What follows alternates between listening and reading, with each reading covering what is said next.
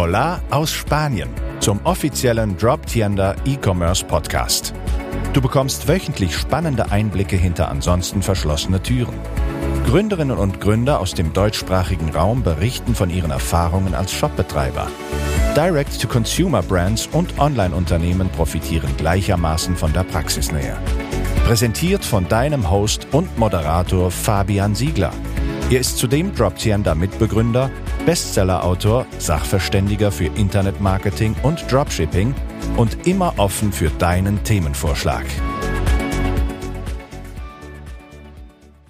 In den letzten Podcast-Episoden ging es immer darum, dir einzelne Fakten von Webshop-Betreibern zu ermöglichen. Diese tiefen Insights sollten dir Blicke ermöglichen, die normalerweise verwehrt sind. Diese Blicke hinter die Kulissen und ich möchte heute eine Zusammenfassung von all den bisherigen Podcast-Veröffentlichungen geben. Logischerweise nicht in der ganzen Detailtiefe. Das würde ja auch keinen Sinn ergeben, da wir ja bereits deswegen die Einzelepisoden haben. Diese heutige Folge soll vielmehr dazu dienen, das gesamte Thema Insights die wir bislang besprochen haben, noch einmal abzurunden, zusammenzufassen, ein Stück weit auch auf einen sozusagen aktuellen Stand heute zu bringen.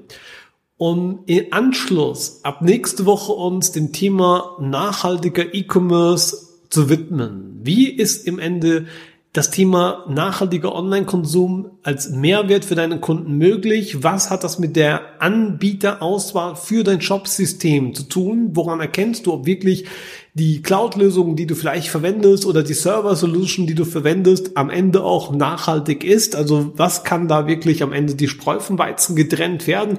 Und wo ist eben ein klarer Faktenbeleg vorhanden, um am Ende nicht in die Kategorie des Greenwashing abzudriften? Ganz spannende Sachen, die wir uns in der Folge schwerpunktmäßig eben ab nächste Woche widmen werden. Ja, also mir ist es deswegen ganz, ganz wichtig, damit ihr einfach ein Gespür bekommt, was möglich ist, was quasi am Ende hier die Spreu vom Weizen trennen wird. Damit ihr einfach wisst, mit Jobtender ist es möglich, nachhaltigen Online-Konsum zu betreiben, sowohl auf Shop-Betreiber als auch auf Kundenseite.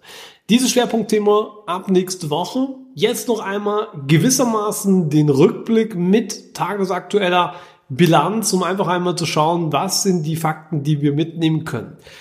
Zunächst einmal, wenn wir ein bisschen zurückblicken, ihr wisst vielleicht noch, ich habe mir immer schwerpunktmäßig die deutschen und europäischen Online-Shops angeschaut. Ich habe immer geschaut, was passiert in diesen Shops. Zum Beispiel hatten wir uns die Frage gestellt, in welche Sprache werden die Punkt .de Online-Shops überhaupt betrieben und man sollte meinen, wenn die Domain .de ist, dass dann natürlich auch der Inhalt deutschsprachig ist. Das war natürlich größtenteils so, alles andere wäre auch sehr komisch, allerdings eben nur zu größten Teilen. Wir haben also gelernt, dass es trotz alledem auf Platz zwei englischsprachigen Content gab, obwohl es eine DE-Domain ist und auch am Platz drei niederländischen Content. Das heißt, natürlich mehrheitlich Deutsch, gefolgt von Englisch und Niederländisch. Das sind schon mal die Facts, die wir da mitgenommen haben, was schon mal ein spannendes Insights war. Dann habe ich mir die Frage gestellt mit euch gemeinsam, was sind die beliebtesten Social Media Kanäle aus Shop-Betreibersicht?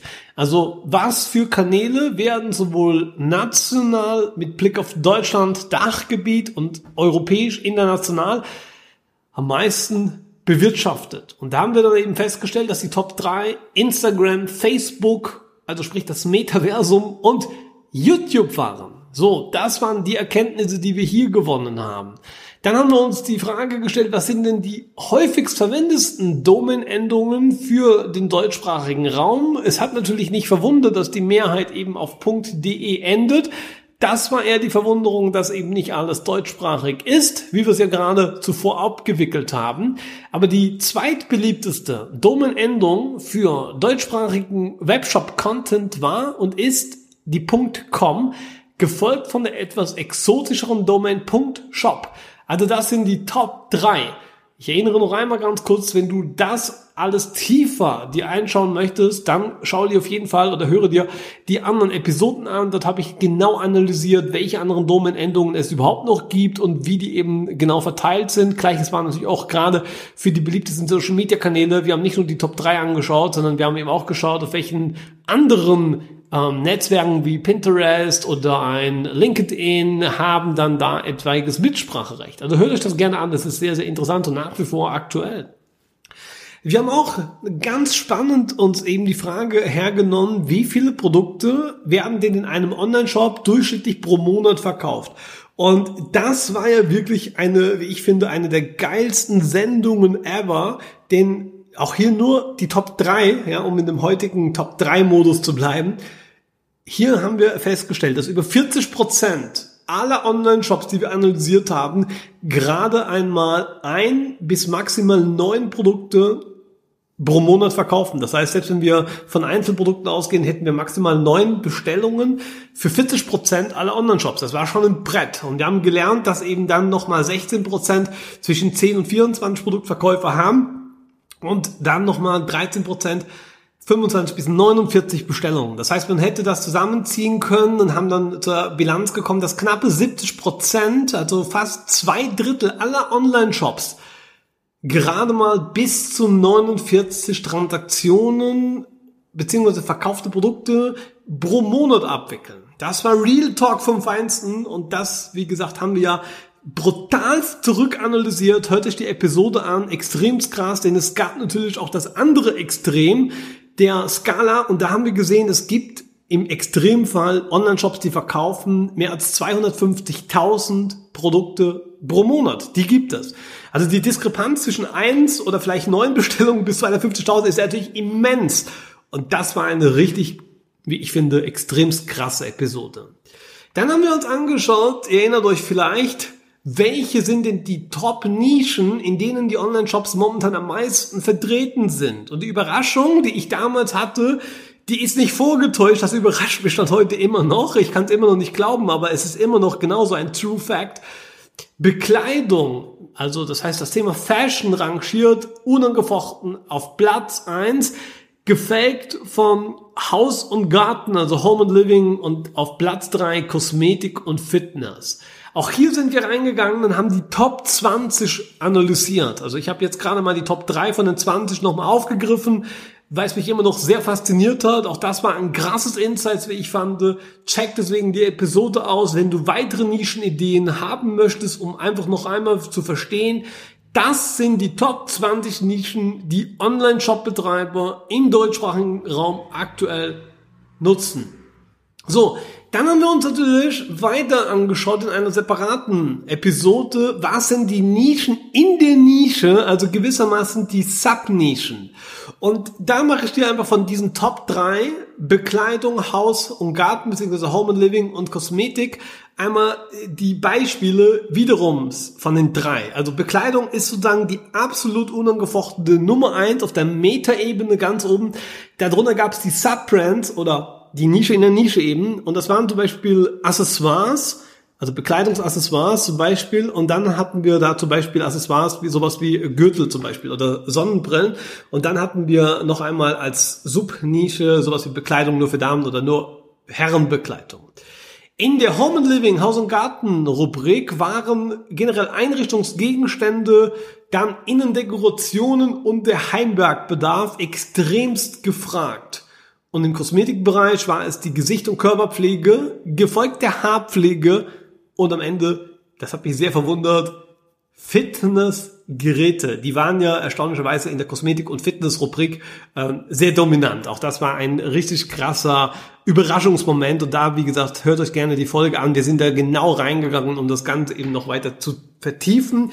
Außerdem haben wir dann eben in den beliebtesten Nischen noch einmal in einer weiteren Episode und sogar die beliebtesten Produkte angeschaut. Also was waren zum Beispiel die krass beliebtesten Bekleidungsgegenstände, die krassesten Haus- und Gartenprodukte und so weiter.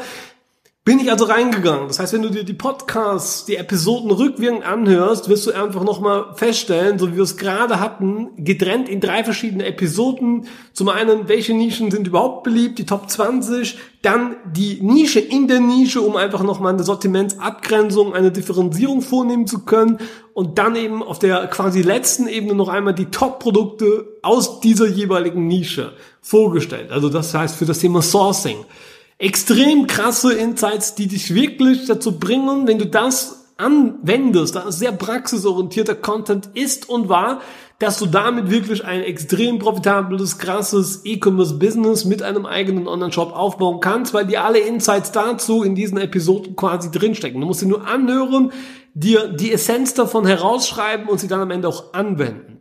So, genauso ein Kracher, ein wirkliches Brett war. Wir haben uns angeschaut, was ist der durchschnittliche Monatsumsatz, den bestehende deutschsprachige Online-Shops machen. Also quasi, das war nochmal die Gegenprobe zu, wie viele Produkte werden überhaupt verkauft pro Monat. Noch einmal zu schauen, wie viel machen die Leute Umsatz. Und wir haben das Ganze in 50.000 Euro Schritten uns angeschaut. Deswegen war die erste Erkenntnis, die Mehrheit aller Online-Shop-Betreiber macht weniger als 50k im Monat.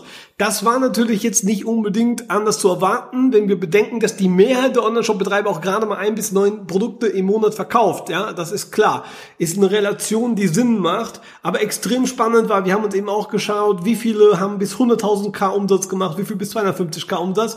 Und richtig krass war auch hier wieder das untere Extrem. Wir haben geschaut, wie viel machen eine Million oder bis fünf Millionen Umsatz und wie viele machen davon sogar über fünf monatlichen, also fünf Millionen Euro monatlichen Umsatz. Extrem krass und da gab es Shops, acht Stück aus dem deutschsprachigen Raum und sogar sagen und schreibe 1176 Stores auf internationaler Ebene. Also richtig viel krasse Stores, die über fünf Mille pro Monat umsetzen extrem krasse Insights. So, dann haben wir uns angeschaut, die True Facts, die beliebtesten Online-Bezahldienste, weil klar ist, du hast einen Online-Shop, du willst da natürlich am Ende die richtigen Zahlungsmethoden bereitstellen, damit deine Kunden auch einkaufen und nicht abspringen, was sie nämlich naturgemäß tun werden, wenn die gewünschte Zahlungsart nicht verfügbar ist. Wir haben uns deswegen angeschaut, zum Beispiel eine Statista-Studie, die angeblich die beliebtesten Online-Bezahldienste abbilden soll. Das heißt angeblich, weil dort wurden Leute befragt, hey, wenn ihr im Internet einkauft, was sind die beliebtesten äh, Zahlungsarten? Und dann hieß es bei der Statista-Umfrage, die wir hier zitiert hatten in der Episode, ja, wir zahlen am liebsten mit PayPal oder Klarna oder Amazon Pay. Das waren die Top 3 und auch da sind wir natürlich wie sich das gehört, ordentlich in die Tiefe gegangen. Aber Fakt ist, allein schon diese Top 3 haben beim Realitätscheck nicht das wiedergespiegelt. Denn in der Realität, das heißt praktisch in den Online-Shops verbaut, ist eben auf Nummer 1 was ganz anderes, nämlich ein Apple Pay, geshoppt, äh, gefolgt von einem entsprechenden Google Pay oder auch von einem PayPal sehr wohl, aber da hier im Speziellen auf der Express-Option. Also ganz krasse Dinge, die einfach die Realität quasi komplett anders abbilden wie die Kundenerwartungen und das sind einfach genau die Art von Insights, die diese Episoden so griffig machen, so praxisnah machen, weil sie eben genau das offenbaren. Dann haben wir uns angeschaut, was natürlich sehr, sehr wichtig ist, auch wenn du Dropshipping betreibst oder eigenen Versand betreibst, aus eigenem Lager heraus, mit welchen Paketdienstleistern wird denn draußen überhaupt realistisch verschickt. Wir haben uns die auch angeschaut. Nur auch hier nochmal, auch die krasseste Überraschung für mich überhaupt war auf deutschen äh, Shops bezogen. Es war UPS an erster Stelle und nicht wie zu erwarten vielleicht DHL, das kam erst an zweiter Stelle. Wir haben auch dann probiert zu erklären, wie kam es zu diesen Insights, wie kann es dazu überhaupt kommen, ist das nicht paradox oder ein Fehler? Wir haben es aufgelöst und dann entsprechend auch die Top 3, 4, 5 und so weiter beleuchtet, international sogar die Top 15. Hör dir diese Episode an, wenn dich interessiert, was logistisch eben möglich ist oder nicht. Ganz spannende Geschichte, die eben diese Realitäten noch einmal von einer ganz anderen Perspektive beleuchtet. Dann haben wir uns angeschaut, das fand ich auch eine richtig krass interessante Geschichte auf EU-Ebene, aber auch international. Wie viele Shopbetreiber da draußen setzen überhaupt auf den Streckenhandel, auf Dropshipping?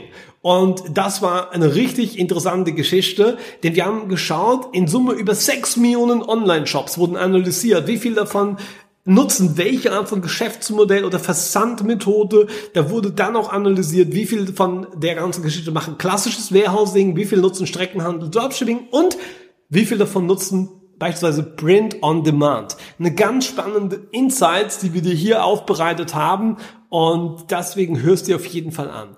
Auch eine Sache, die extremst Mehrwert geboten hat, wie ich fand, sind die beliebtesten Analyse- und Tracking- bzw. Marketing-Tools. Wir haben geschaut quasi nochmal hinter die Kulissen unter den Quellcode sozusagen, haben geschaut, okay, was ist denn da eigentlich verbaut?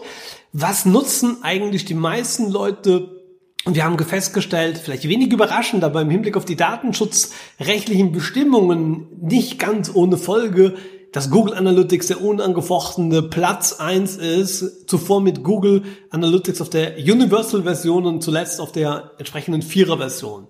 Dann haben wir geschaut, das Google-Universum dominiert die Top 3 der beliebtesten Analyse- und Tracking-Tools, auch dann auf Platz 2, nach Analytics eben der Tag Manager von Google und auf Platz 3 das Essence Werbenetzwerk. Ganz spannende Geschichte. Auch hier haben wir uns das eben noch einmal tiefergehend angeschaut. So, und damit war es aber immer noch nicht genug. Ja, in diesem Podcast haben wir uns in der Folge der vergangenen Episoden auch noch weiteren Themen gewidmet.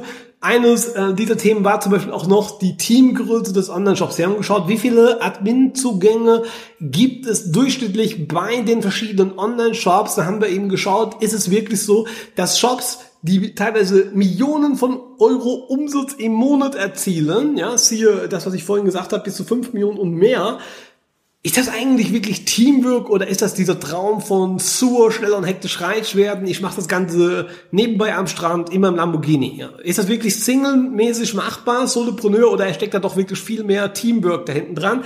Wir haben die Strukturen offengelegt, haben das Ganze entmumifiziert, um dir am Ende sagen zu können, richtig krasses Brett, und Real Talk war natürlich, die meisten Leute haben ein bis neun Zugänge, also sind eben alleine oder in einem ganz kleinen Team. Aber es gab diese Extreme mit Teamgrößen von jenseits über 5000 Zugängen.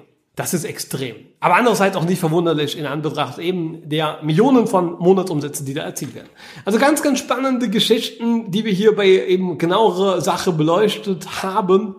Und dann haben wir uns auch der Frage gestellt, die ich auch super aufschlussreich fand, nämlich wie viele Artikel sind in solchen typischen Online-Shops überhaupt drin, also integriert. Und wir haben dafür eben knappe 200.000 Online-Shops analysiert aus dem deutschsprachigen Bereich, haben dann eben angeschaut und haben festgestellt, okay, wenn Sie eben ein eigenes Lager betreiben, also kein Print on Demand, kein Dropshipping, sondern ein eigenes Lager betreiben, eigenes Warehousing, dann ist der durchschnittliche Online-Shop eben bei plus minus 400 Produktvarianten, sogenannten SKUs angekommen.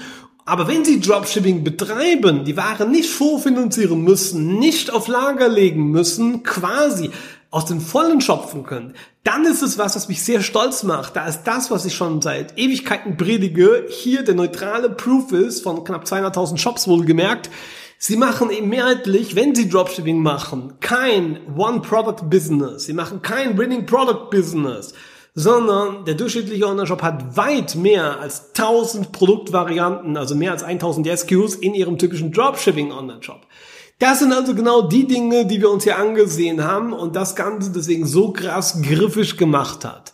Und damit bin ich auch im Wesentlichen am Ende der heutigen Episode. Also wir haben jetzt einfach mal eine Viertelstunde Rückblick gemacht, was hier einem erwartet und diese Episode soll dich auch ein Stück weit dazu hinführen, auf die einzelnen anderen Episoden, die ich so ein bisschen jetzt hier aufgegriffen und angeteasert habe, dir quasi die Spitze des Eisbergs in der heutigen ähm, Episode gezeigt oder vorgestellt habe. Ich lade dich wirklich proaktiv ein, noch einmal hier einfach mal durchzuswippen, zu sagen, okay, ich höre mir nochmal die eine oder andere Episode mit Tiefgang an, weil da sind ja wirklich wichtige und krasse Insights drin.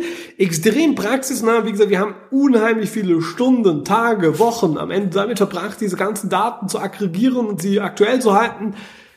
Schau dir unbedingt an. Es ist extrem aufschlussreich und du kannst eine Menge krasse Essenz mitnehmen. Und damit, wie gesagt, legst du viele wesentliche Grundlagen und Grundpfeiler dafür, um, wenn du das möchtest, auch ein nachhaltigeres, grüneres, aber eben nicht greengewaschtes E-Commerce-Business aufzubauen. Wie dir das gelingt, sowohl aus den Bedürfnissen der Kunden, als auch aus Software-Sicht, aber auch auf Sortimentssicht, genau das hören wir uns eben ab nächster Woche an. Aber wie gesagt, wichtig ist zu betonen, dass das, was wir hier als geschlossenen Themenkomplex quasi heute abgeschlossen haben, dass das natürlich auch nächste Woche weiterhin Bestand hat. Denn ob jetzt ein ökologisch nachhaltiges Business oder nicht, sei dahingestellt. Am Ende sind diese Tatsachen, die wir hier haben, die gleichen Grundlagen. Ja, es ist eben so, hinter den Kulissen gibt es eben diesen Solopreneur oder eben das Teamwork. Es gibt eben die Shops, die eben nur ein, zwei, drei Bestellungen machen, die ich an einer Hand abzählen kann im Monat und es gibt die, die eben tausende von Bestellungen generieren.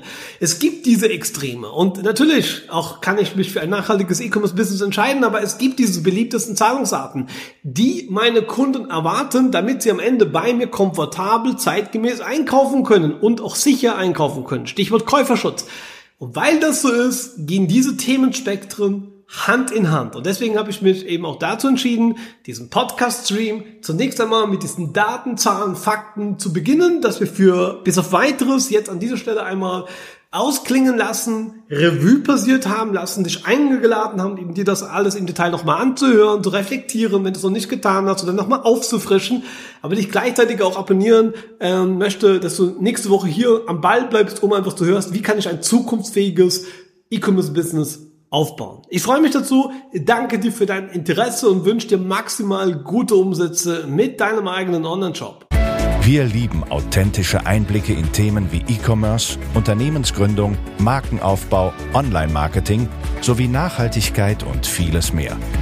Abonniere unseren Podcast und hinterlasse deine Rezension. Uns interessiert deine Meinung.